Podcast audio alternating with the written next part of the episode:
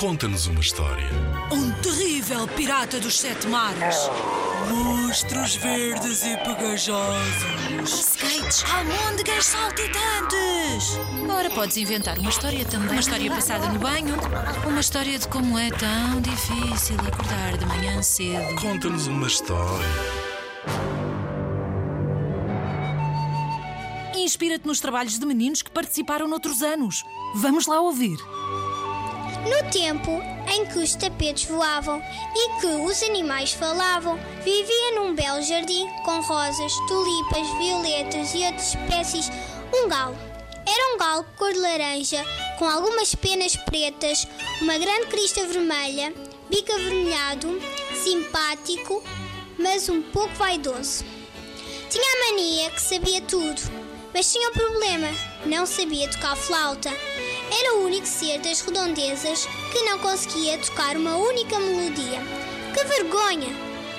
Ele tinha um amigo chamado João que vivia na aldeia, com quem brincava todos os dias. Um dia soube que o seu amigo João tinha desaparecido.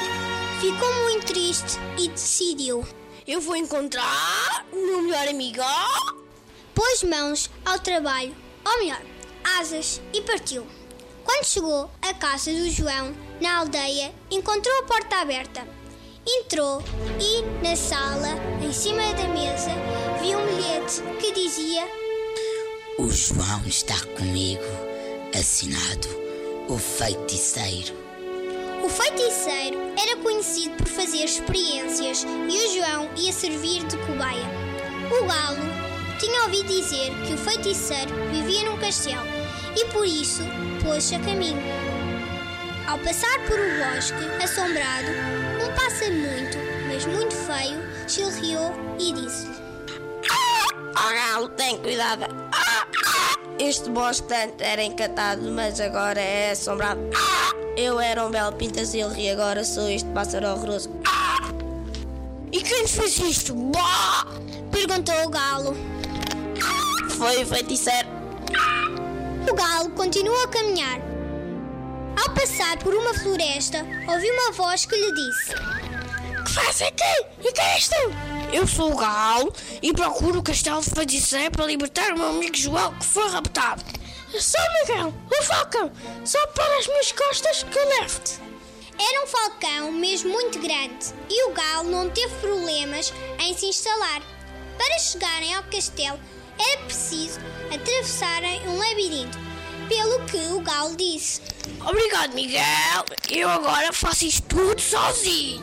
O galo andou para a frente, para trás, para um lado e para o outro, até que chegou ao centro, onde encontrou uma velhinha que lhe disse o seguinte: Neste castelo existe um feiticeiro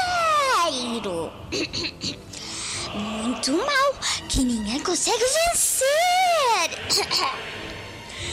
Mas talvez eu consiga. Tenho é tentar.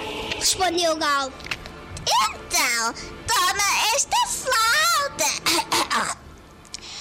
Quando tocares uma melodia, quem ouvir adormece para sempre. À vista do castelo, deparou-se com muitas armadilhas. Então ouviu uma voz que lhe dizia: Canta a canção que ouvias quando eras pequeno. O galo assim o fez e continuou o seu caminho sem problemas.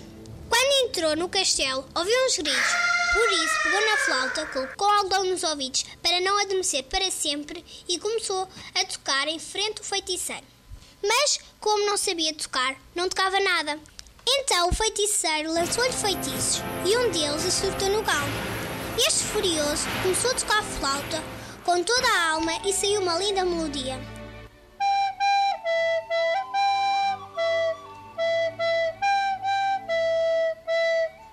O feiticeiro adormeceu e o galo soltou o seu amigo e os seus colegas da escola que também tinham sido raptados.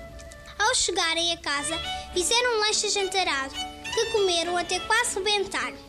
Depois o galo foi para o jardim, deu um salto para cima do ramo de uma árvore e fez. E o João, muito feliz, deixou-se cair na relva e enquanto rebolava veio um avião e picou na mão. E lá começou mais uma confusão. Ah, é verdade, e viveram felizes para sempre. Em 2010, os meninos do terceiro e do quarto ano da Escola Básica número 1 Maria Máxima Vaz ficaram no primeiro lugar do concurso Conta-nos uma História com À Procura de um Amigo. O concurso Conta-nos uma História é uma iniciativa promovida pela Direção-Geral da Educação.